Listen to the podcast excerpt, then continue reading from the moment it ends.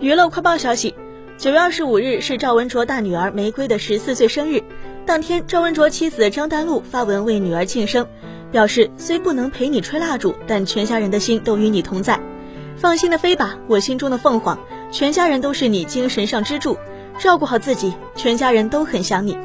随后，赵文卓转发该动态并配文：“生日快乐，我的大公主，爱你。”赵文卓大女儿玫瑰在瑞士读书。此前的八月三十日，赵文卓妻子张丹露也晒出夫妻俩去机场送大女儿出国留学的照片，不舍配文。